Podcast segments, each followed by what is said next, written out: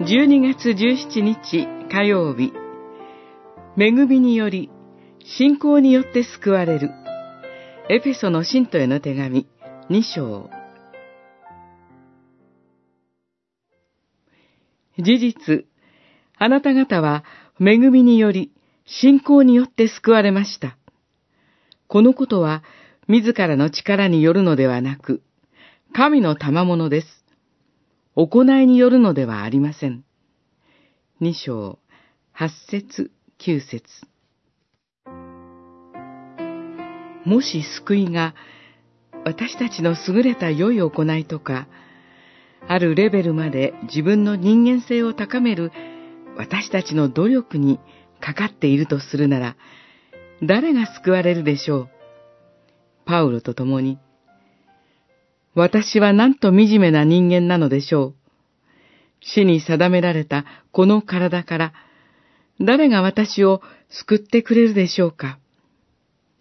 ローマの信徒への手紙、七章二十四節と叫ぶほかないのではないでしょうか。しかし、主の皆は褒むべきかな。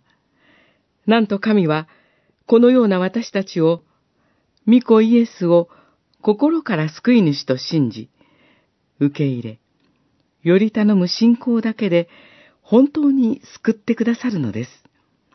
しかも、御子を信じるその信仰も神がくださったのでした。私たちは自分の過ちと罪のために霊的に死んでいたものです。したがって、自分で救いに至る信仰を生み出すことなどできません。すべては神の一方的な恵みによるのです。あなた方は恵みにより信仰によって救われました。このことは自らの力によるのではなく、神の賜物です。行いによるのではありません。この感謝をどう表せばよいでしょう？